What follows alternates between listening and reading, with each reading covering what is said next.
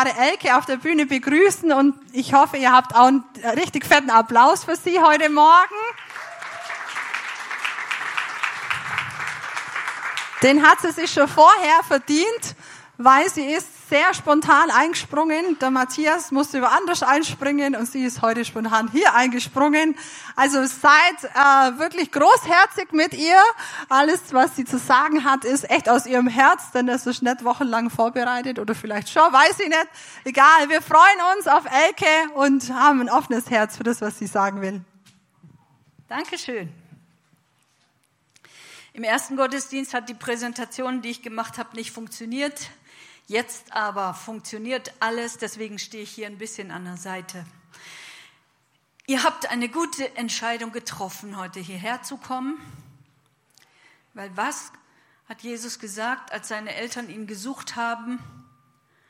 Ist doch klar, dass ich hier bin, oder? Ich muss doch im Haus des Vaters sein. Und immer wenn ich oben in mein Büro gehe, dann denke ich, ach, ist das schön, im Haus Gottes zu sein. Und ich darf das täglich, wann immer ich will. Ich kann sogar nachts noch mal hier reinkommen, weil ich habe einen Schlüssel, ich habe mein Büro. Niemand würde mich stören oder hindern daran. Ich darf immer im Hause des Herrn sein und das ist gut. In Gottes Gegenwart zu sein, ist das Beste, was uns passieren kann. Wir sind dabei, in unserer Predigtreihe zum Ende zu kommen, die letzten Orte, die Jesus besucht hat, bevor er in den Himmel ging. Und es war eine schöne Herausforderung, diese Predigt zu machen, weil ich habe eigentlich mir noch nie wirklich viele Gedanken über den Ölberg gemacht.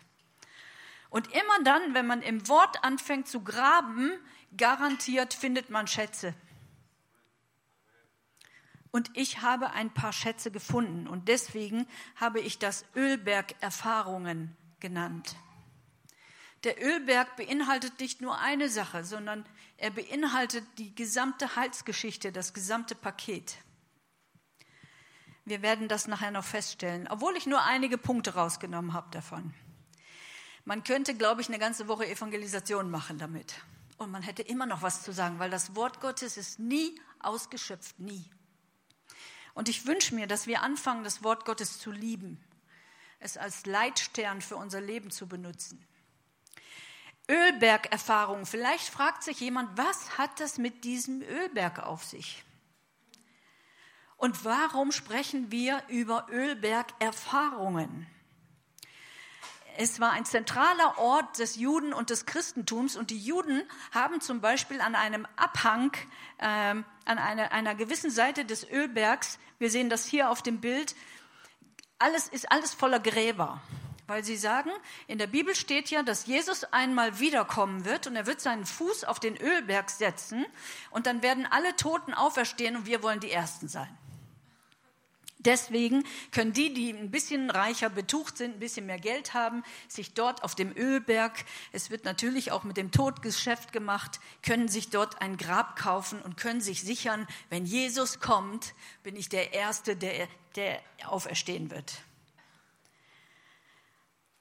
An diesem Hang auf der anderen Seite und drumherum befinden sich ganz, ganz viele Kirchen aller Denominationen. Finde ich auch sehr spannend.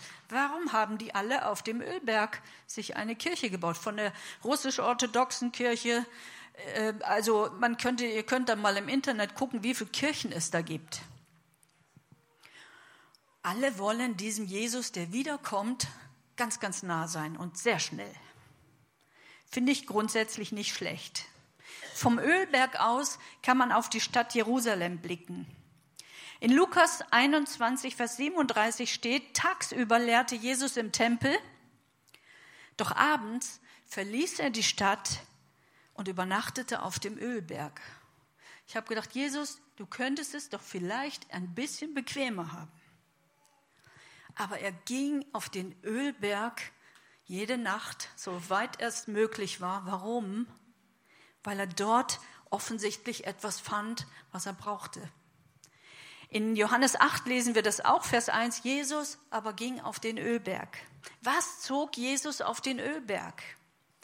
Die erste Ölbergerfahrung möchte ich so nennen, ist die Erfahrung, dem lebendigen Gott zu begegnen.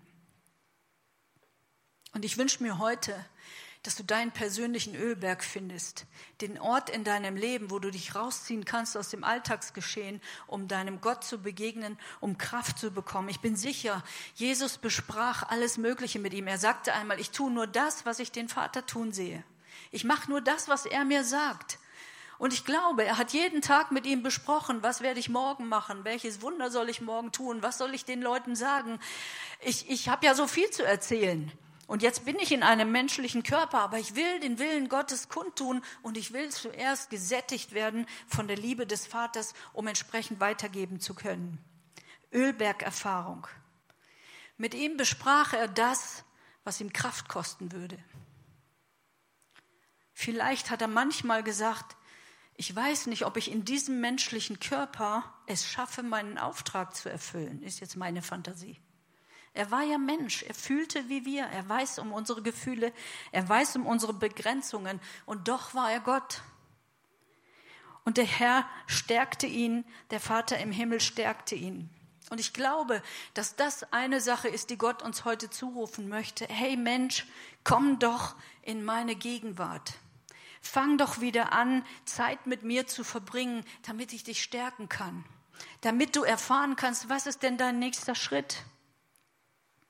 Damit ich dir meine Pläne zeigen kann, damit du von meinen Lösungen etwas begreifst. Vielleicht möchte er dir sagen, willst du nicht mal wieder in diese vertraute Zweisamkeit mit mir kommen? Wo du mit mir alleine bist und wo ich dich unterweisen kann. Vielleicht ruft er dir zu, hey, Menschen warten auf mein Reden. Bitte komm in meine Gegenwart, damit ich dich so füllen kann, dass du aus dieser Fülle heraus das Richtige sagst. Baue mein Reich, mach deine Berufung fest. Und werde nicht wackelig. In Südkorea haben viele der dortigen Gemeinden einen Gebetsberg. Dieser Gebetsberg ist rund um die Uhr offen. Und Menschen können dort hingehen, um mit Gott alleine zu sein, ihre Anliegen zu besprechen mit Gott, sich von ihm füllen zu lassen oder einfach mal zu sagen, hier bin ich, rede, dein Knecht, deine Magd hört. Wenn wir Gottes Gegenwart nicht in unserem Leben haben, dann haben wir Konzepte, dann haben wir Methoden, dann haben wir dies, wir haben das, aber wir haben nicht den Geist, der dahinter steht. Und äh, Duncan Campbell sagte, mit Gott geschieht in zwei Tagen, wofür wir sonst Jahre gebraucht hätten. Ist doch auch nicht schlecht, oder? Also lass Gott in dein Leben rein und du wirst sehen, wie viel Kraft und Power und Vollmacht in dein Leben hineinkommt. Charles Finney, ein Evangelist, ähm, der hatte unter seiner Kanzel so ein, eine Holzplatte, einen Holzboden einziehen lassen. Darunter war eine kleine Kammer und dort hatte er einen Beter. Und das war der Vater Nash. Und Vater Nash und er, die hatten eine Vereinbarung, dass immer, wenn, wenn der Evangelist Finney das Gefühl hatte, Gottes Gegenwart ist nicht da, hat er dreimal mit dem Fuß gestampft und dann wusste er, er muss seine Gebetsaktivität da unten ein bisschen erhöhen. Und interessant war, als, als dieser Mann starb, hörte Finney auf zu evangelisieren, weil der Durchbrecher nicht mehr da war. Und wir unterschätzen manchmal das Gebet. Ihr lieben Mütter, die ihr um eure Kinder betet, um eure Verwandten, die nicht, die von Gott nichts wissen sollen, unterschätzt nicht das Gebet. Wie oft haben sich Wunder ereignet und man steht dann da und staunt, was Gott alles tut. Ich habe immer über unseren einen Sohn, der in Berlin wohnt, habe ich immer gebetet, Herr, schick ihm doch jemand vorbei. Du hast doch überall deine Leute, auch in Berlin. Da kann doch mal jemand vorbeigehen. Schick ihm doch jemand vorbei. Und eines Tages rief er an und sagte, Mama, mir ist vielleicht was Komisches passiert. Wir sind acht Leute in unserem Friseurladen. Und auf einmal kommt ein junger Mann rein und steuert auf mich zu und sagt, wissen Sie eigentlich, dass Jesus Sie total liebt? Ich würde mich gerne von Ihnen bedienen lassen.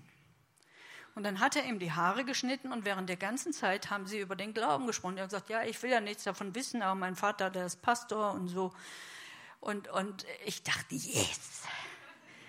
Sagte, aber ich bin nicht hingegangen. Ich bin nicht hingegangen. Nicht, dass du denkst, ich bin hingegangen. Aber ich sage, ich habe, mein Gebet wurde erhört. Ich habe gesagt, Gott, schick ihm Leute. Und ich war getröstet, Weil manchmal denkt man, wie lange dauert das? Wie lange muss ich kämpfen? Wie lange muss ich beten? Wann kommt das Wunder der Errettung auch bei meinen Kindern? Wir dürfen Gebete nicht unterschätzen. Das ist ein heiliger Augenblick. Catherine Kuhlman, sie war eine Heilungsevangelistin in den 70er bis 90er Jahren. Es gibt auch Bücher von ihr, die eine unglaubliche Power hatte. Wenn der Geist Gottes kam, dann, dann sind viele Leute geheilt worden. Und sie predigte so lange, bis sie spürte, jetzt ist die Gegenwart Gottes da. Und dann hörte sie sofort auf und begann, die Leute zu segnen, begann mit einem Heilungsdienst und spektakuläre Dinge passierten. Es ist gut, wenn wir eine Sehnsucht entwickeln, zu sagen, Heiliger Geist, komm. Geist Gottes, erfass mich zuerst. Weil immer dann, wenn ich eine Flamme bin, kann ich andere anzünden und nicht vorher.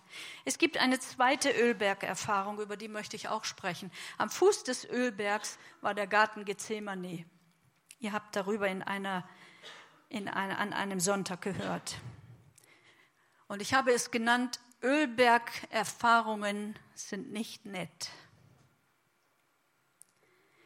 In Lukas 22, Vers 39 bis 48, da lesen wir, dann verließ er die Stadt und ging wie gewohnt zum Ölberg. Aber diesmal war etwas anders.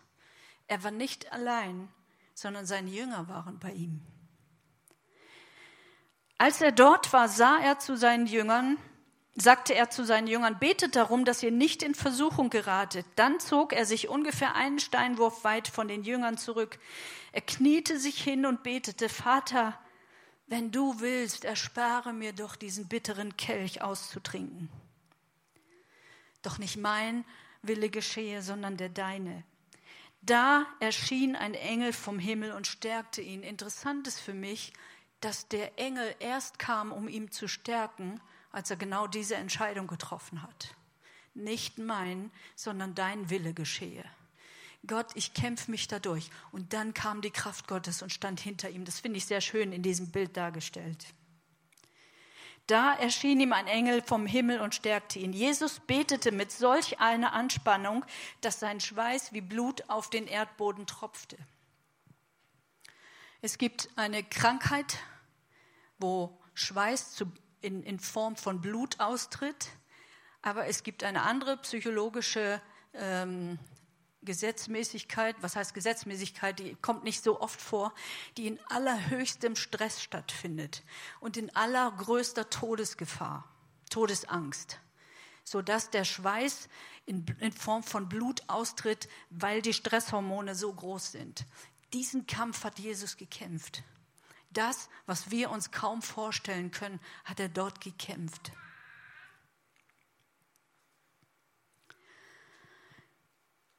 Und dann stand er auf. Es geht weiter in Vers 45. Als er vom Gebet aufstand und wieder zu den Jüngern fand, fand er sie, und eine Übersetzung sagt, vor Kummer schlafen. Die gesagt haben, vielleicht, ich verstehe das alles nicht mehr. Ich beam mich weg, nur noch schlafen, dann kriege ich nicht so viel davon mit. Ich weiß gar nicht, in welchem Film ich hier bin. Wie könnt ihr nur schlafen? Jesus, der so gekämpft hat, dass seine Schweißtropfen per Blut aus seinem Körper kamen, sieht die anderen knacken da einfach vor sich hin. Das muss menschlich was hervorgerufen haben. Und er sagt, steht auf und betet, dass ihr nicht in Versuchung geratet. Kaum hat er das gesagt, tauchte eine große Schar von Männern auf, an ihrer Spitze Judas, einer der Zwölfen, und er verriet ihn mit einem Kuss. Hat das andere nicht gereicht? Muss noch der, der eigentlich mit ihm unterwegs war, der seine Liebe gespürt hat, der seine, seine, seine, ähm, die Wunder, die sie miteinander erlebt haben, mitgesehen hat, der dreht so ein Ding. Was kann es noch Schlimmeres geben? Und er sagte zu ihm, mit einem Kuss verrätst du den Menschensohn? Gethsemane ein, eine Ölbergerfahrung, die nicht nett ist. Und ich denke, wir haben alle solche Ölbergerfahrungen. Wir haben alle schon Leid erlebt, wir haben Angst erlebt, wir haben Schmerz und Verzweiflung erlebt. Und wir haben auch schon teilweise äußersten psychischen Druck erlebt. Er musste das nicht alles machen. Er musste nicht den Weg zum Kreuz gehen. Das musste er nicht. Er musste nicht mal in diese Welt kommen. Er hätte sagen können, wie wir es an einer Stelle mal gesagt haben, wenn ich meinen Vater bitten würde, der würde eine Legion Engel schicken, so schnell könnt ihr gar nicht gucken. Aber er tat's. Er entschied sich am Ende für das Kreuz, weil er trug unsere Krankheit, er trug unsere Schuld, er trug all unsere Lasten, damit wir Errettung finden können. Wir haben alle schon mal Ungerechtigkeit erlebt, Enttäuschungen, wir haben alle schon mal Probleme gehabt. Und ich denke, wir haben auch alle schon mal kleine bis mittelgroße und schwere Katastrophen erlebt. Und vielleicht fragst du dich heute, ob Gott dich willentlich und wissentlich gegen die Wand fahren lässt. Klar, Menschen kommen in die Beratung und sagen, ich habe überhaupt keine Ahnung mehr, was hier läuft. Ich kann schon, ich kann schon sehen, dass morgen die nächste Katastrophe kommt. Ich krieg's nicht mehr im Griff. Vielleicht fragst du dich, ob Gott dich als Versager berufen hat, damit du schön demütig bleibst, weil deine Demut dein größter Stolz ist. Vielleicht sagst du, Herr, die Situation ist zu schwierig. Wie kannst du sagen, dass ich das schaffe? Weil er hat ja gesagt, ich lasse euch nicht versuchen über euer Vermögen. Woher, woher kannst du sagen, ich halte das nicht mehr aus? Du kannst doch nicht sagen, ich halte das aus. Und wir diskutieren manchmal mit Gott in einer Art und Weise, die interessant ist. Wie lange noch? Herr, wo bist du? Ich dachte immer, du bist ein Gott der Liebe. Warum passiert mir das? Herr, der Druck von außen ist so groß und so schwer. Und auch ich hatte Zeiten, wo mein Auto mein persönlicher Ölberg war.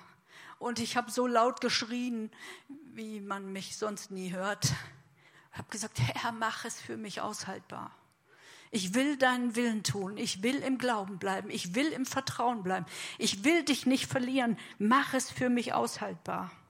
Herr, Menschen haben mich verlassen oder gekränkt. Oder Herr, ich bin so müde.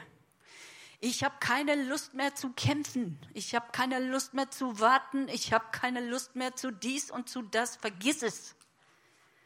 So ist nicht das Leben. Das Leben ist nicht nur eine rosarote Wolke. Und selbst im Alten Testament in 2 Samuel 15, Vers 30, da ist uns eine Geschichte beschrieben, die den Ölberg betrifft, nämlich dass David, als er auf der Flucht vor dem aufständischen Sohn Absalom war, er eilte aus Jerusalem hinaus und bestieg den Ölberg. Und ich habe gedacht, wenn dieser Ölberg sprechen könnte, was für Geschichten, was für Dramatiken, was für Heilsgeschichten, was für, was für gute Sachen, was für besondere Gotteserfahrungen würde mir dieser Ölberg erzählen. Jesus selber hatte eine besondere Verbindung zu diesem Berg. Es steht immer wieder in der Bibel, er war es gewohnt, dorthin zu gehen. Er ging wie gewohnt auf den Ölberg. Jesus saß auf diesem Berg dem Tempel, Tempel, gegenüber und er sprach mit seinen Jüngern über zukünftige Dinge, über Drangsale, über das, wie es weitergeht, dass der Heilige Geist kommen wird, über sein Leiden, über seine Auferstehung. Die haben, glaube ich, manchmal nur Bahnhof verstanden, weil sie sich das überhaupt nicht vorstellen konnten. Er sprach auch mit ihnen über Tod und Leben. Und wir müssen uns beiden Themen stellen. Jesus beruhigte sie aber auch und er sagte, hey, wenn ich von euch gehe, ihr seid nicht allein.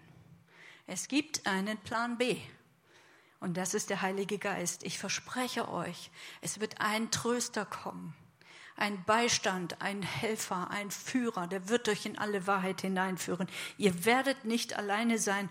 Und das, was Jesus dort noch tat, ist, er segnete seine Jünger und vor ihren Augen ging er in den Himmel zum Vater.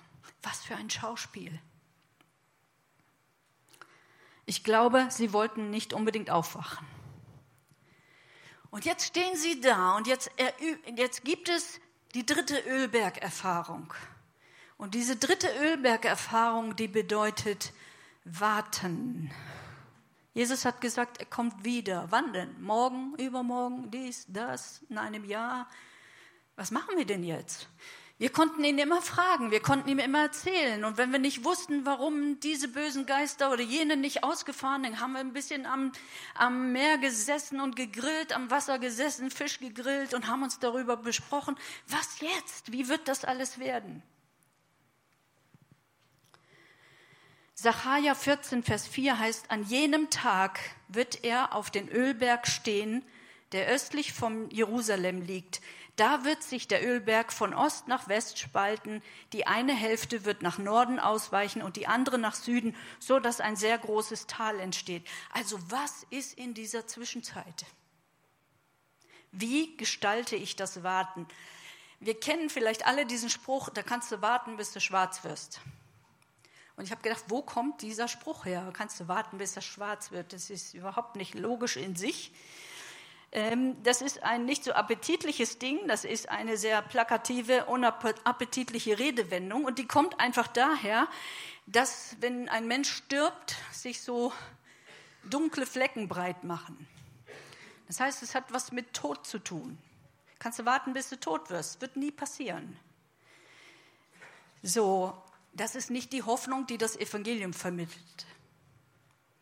Wir werden immer mit, Öl, mit der Ölbergerfahrung Warten konfrontiert. Das lange Warten, bis man groß wird. Oh, einen Beruf erlernt. Dann warten, wartet man auf den Partner. Dann wartet man auf das erste Kind. Man wartet immer. Dann wartet man, dass die Kinder groß sind und so weiter. Und der Kreislauf geht wieder von vorne los. Manchmal muss man auch warten, dass jemand sterben kann. Und das kann auch furchtbar sein. Was mehr oder weniger, es gibt das mehr oder weniger, wenn man jetzt noch ein paar, paar spezielle Wörter vor, vor dem Warten setzt, dann hat es immer wieder einen anderen Sinn und betrifft am Ende unser ganzes Leben. Also das mehr oder weniger geduldige Warten auf den richtigen Zeitpunkt, das Warten an der Kasse und keiner nimmt Rücksicht, dass ich es eilig habe. Das ist ein echtes Persönlichkeitstraining manchmal. Das geduldige Warten, dass die Frau endlich mit ihrem Styling fertig wird, wo der Mann schon im Auto sitzt. Das angstvolle Warten auf das Ergebnis einer möglicherweise schrecklichen Diagnose. Oder vergeblich zu warten, dass der Pastor mal zu Besuch kommt. Kleiner heißer Tipp von mir, ihr könnt ihn ja mal einladen. Das Warten darauf, dass wenn du jemand gefragt hast, dass du eine Antwort bekommst. Ganz besonders, wenn ich beim Amt was beantragt habe. Das kennen wir auch zur Genüge. Wie schnell sie sind, wenn man was zahlen muss und wie nicht, nicht ganz so schnell sie sind, wenn man einen Antrag einreicht. Das Warten auf eine günstige Gelegenheit, wenn du mal jemand richtig die Meinung sagen kannst. Das passt noch mal. Manche sagen, das Warten im Stau ist ein kostenloses Coaching in Selbstdisziplin und Geduld. Nutze es. Wir kommen auf eine Warteliste. Wie schrecklich.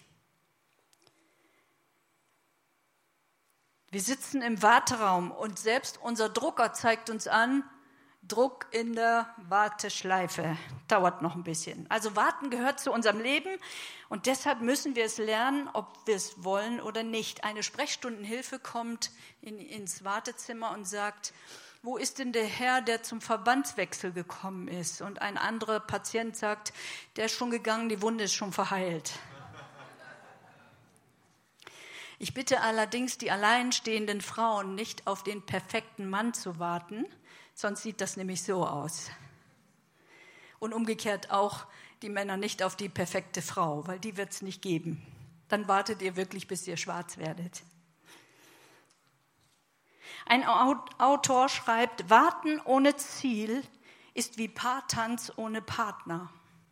Und deswegen ist es wichtig, ein Ziel zu haben. Worauf warte ich denn genau? Worauf will ich mein Warten fokussieren? Kathrin hat vorhin gesagt, ich will mich auf Jesus fokussieren. Und Jesus hat gesagt, er kommt wieder. Was bedeutet das denn für mich, dass, dass er wiederkommt? Was möchte ich mit dieser Ölbergerfahrung machen? Habe ich vielleicht die Kunst des Wartens verlernt? Frank Bartelmann, er ist Chronist der Azusa Street Erweckung, er erzählte, dass der Leiter dort immer seine, seinen Kopf in eine Kiste steckte vorm Gottesdienst und er wartete so lange, bis er die Gegenwart Gottes selber spürte. Und dann hatte er so viel Power und so viel Kraft, dass Zeichen und Wunder folgten.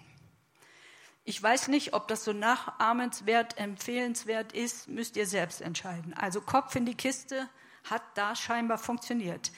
Aber das Warten auf die Gegenwart Gottes, das war im Fokus. Unsere Zeit ist so schnelllebig geworden. Es ist schwer, wenn wir einen Hilfeschrei gesendet haben und es kommt einfach nichts zurück. Es kostet viel Kraft, tiefes Vertrauen und Hingabe zu entwickeln, um die Sorge bei Gott abzugeben. Aber Gott möchte uns wirklich lehren, genau dies zu tun, weil er wird wiederkommen. Und wir sollten uns darauf vorbereiten und wissen, das Warten kann auch stark machen. Warten ist nicht immer schlimm. Es macht dich stark. Es kann Geduld hervorrufen. Es kann uns Barmherzigkeit lehren und es kann unser Gottvertrauen durchaus stärken. Und Warten konfrontiert uns auch mit uns selber, was da so alles noch unter der Fußsohle ans Licht kommt. Und je mehr ans Licht kommt, desto reifer kann ich werden und desto mehr kann ich sagen, Gott forme mich in dieser Zeit, wo ich warten muss. So, ich kann wirklich, wenn ich mal nicht weiß, was, wie es weitergeht, dann sage ich, Herr, ich bleib hier stehen. Ich mache meine Info so lange, wie es geht. Ich werde unterwegs sein, so lange, wie es geht. Und ich werde genau das machen, bis du kommst und sagst so, und jetzt gehen wir mal in eine andere Richtung. Vergiss nicht, aus der Begegnung mit Gott erwächst deine Kraft und deine Vollmacht. Er tröstet dich, weil er hat gesagt, sein Heiliger Geist ist da. Er ist bei uns. So kämpf dich immer wieder dazu durch, dass du bereit bist, auch durchzuhalten, wenn deine Gebete nicht gleich erfüllt werden. Wenn du nicht sofort eine Antwort kriegst und nicht weißt, wie soll ich, rechts rum, links rum, dann mach einfach irgendwas. Gott wird dich schon aufhalten, wenn es falsch ist. Du bist sein Kind, der lässt dich nicht ins Feuer laufen. Und manchmal merken wir erst im Gehen, dass das falsch ist. Auch nicht schlecht, oder? Ähm, Edison hat gesagt, ich weiß nicht, 39.000 Versuche hat er mit der Glühbirne gemacht. Ich habe nur 39.000 Mal gelernt, wie es nicht geht. Und irgendwann hat das Ding gebrannt. Warten, bis sich Dinge, auch wenn sich Dinge nicht von alleine lösen. Wenn Wunder nicht sofort geschehen oder deine Wünsche nicht sofort in Erfüllung gehen. Warte einfach, bleib stehen und sag, Herr, ich liebe dich, ich diene dir. Ich mache einfach so weiter. Vielleicht kann das Lobpreisteam gerade nach vorne kommen. Und das ist mein nächster Punkt. Nutze deine Zeit des Wartens. Mach sie zu einem, einer Ölbergerfahrung in der Gegenwart Gottes, trotz deiner Schwierigkeiten und sag, Gott, ich will dich, dich mit meinem ganzen Leben, Leben ehren. Ich will meinen Dienst, den ich habe, in Leidenschaft tun. Ich will an meiner Persönlichkeit wachsen. Ich will andere Menschen mit dieser Leidenschaft, die ich habe, entzünden. Ich will Gottes Wort als meinen Leitstern nehmen, ähnlich wie in der Weihnachtsgeschichte. Ich will mich nicht dazu hinreißen lassen zu zweifeln, niemals. Das ist eine Entscheidung, die treffe ich nicht mit dem Gefühl. Gott, ich glaube dir. Ich glaube, dass deine Versprechungen tagtäglich für mich gelten. Und ich möchte schließen mit einem Zitat von Oswald Chambers, der hat gesagt, auf Gott warten ist nicht die Hände in den Schoß legen, sondern ist perfekte Aktivität. Wir sollen im Herrn rasten und nicht rosten. Und wir haben, um das nochmal kurz zusammenzufassen, in der Predigtreihe der letzten Wochen gehört von der ersten Station Jesu. Das war Bethanien. Jesus kam in das Haus des Elends, so heißt Bethanien. Er kam in diese Welt hinein. Der zweite Ort war Gethsemane und das nennt sich eigentlich Ölpresse. Das ist Jesus wirklich gepresst worden. Dort hat er Leiterfahrungen durchgehalten. Der dritte Ort war Golgatha, was Schädelstätte heißt. Dort hat Jesus den Tod und den Teufel besiegt. Es war ein triumphaler Sieg. Und der vierte Ort ist der Ölberg, die Gemeinschaft mit Gott, das Durchgehen durch die Täler, aber die Hoffnung und die Erwartung auf einen Erlöser, der wiederkommt. Und das finde ich so genial. Und wir dürfen jetzt das Abendmahl nehmen. Und ich wünsche mir heute Morgen, dass dieses Abendmahl eine Ölbergserfahrung für dich wird. Wenn du krank bist, nimm dieses Mal, diese Kraft Gottes in dich hinein. Wenn du gerade heute 40 geworden bist wie Michi, nimm das für die nächsten Jahre mit hinein. Zu sagen, Gott, ich will auf diesen Ölberg gehen, um diese Ölbergerfahrungen mit dir zu machen. Die tiefe Beziehung zu dir. So nimm das mal, indem du diese Kraft Gottes in dich aufnimmst. Ich würde gerne, ihr könnt das Abend mal verteilen, ich würde gerne noch ein Gebet sprechen. Jesus, ich danke dir, dass du groß bist. Und Vater, ich lege dir all die Leute hin, die heute Ölbergserfahrungen machen. Die sagen, ich stehe da und habe eine riesige Begegnung mit dir. Wie schön ist das, in deiner Gegenwart zu sein. Ich fühle mich aufgetankt, ich fühle mich aufgeladen. Ich will jetzt losgehen und, und den, den Leuten von dir erzählen. Aber es gibt auch andere Menschen, die Ölberg-Erfahrungen machen, durch Leid gehen und durch den Garten Gethsemane. Herr, und du hast Stärke versprochen. Und ich danke dir, dass wir auch da durchgehen dürfen und dass du mit uns bist. Und ich danke dir für die nächste Erfahrung, dass du Menschen hilfst und uns hilfst, zu warten und dieses Warten sinnvoll zu nutzen, in deiner Gegenwart zu stehen, von dir Weisung zu empfangen, immer reifer und stärker im Glauben zu werden und dir nachzufolgen. Amen.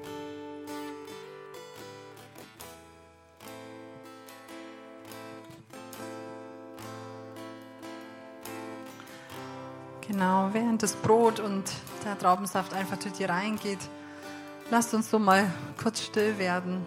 Einfach jetzt auf Gott hören. Wo stehst du gerade? In welcher Ölberg-Erfahrung? Was ist bei dir gerade dran?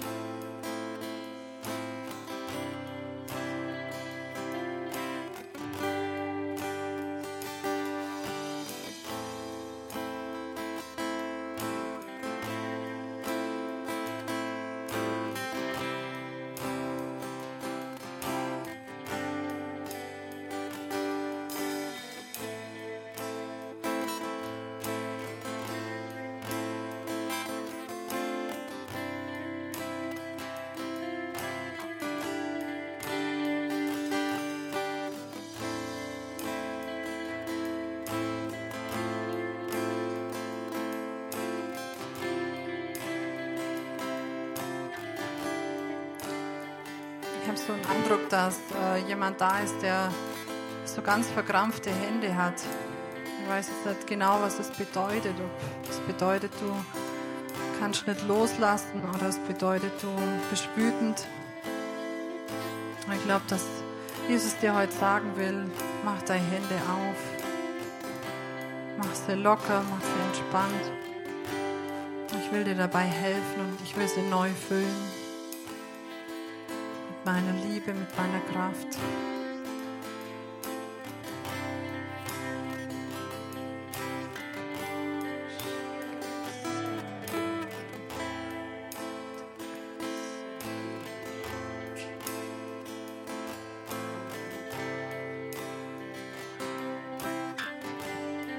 Der Herr Jesus in der Nacht, da er verraten war, nahm er das Brot, dankte und brach es und sagte, Nehmt, esst, das ist mein Leib, der für euch gebrochen wird. Dies tut zu meinem Gedächtnis. Desgleichen auch den Kelch nach dem Mahl und sagte, dieser Kelch ist der neue Bund in meinem Blut. Dies tut, so oft ihr daraus trinkt, zu meinem Gedächtnis. Denn so oft ihr dieses Brot esst und diesen Kelch trinkt, verkündigt ihr den Tod des Herrn, bis er kommt. Bis er kommt, das haben wir vorhin gehört.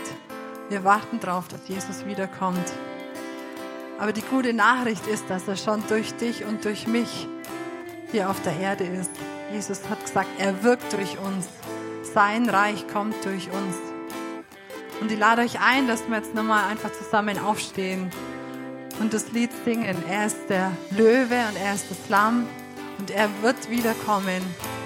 Und für den einen ist es, wenn er leiblich wiederkommt auf den Ölberg. Für den anderen ist es, wenn er die Erde verlässt.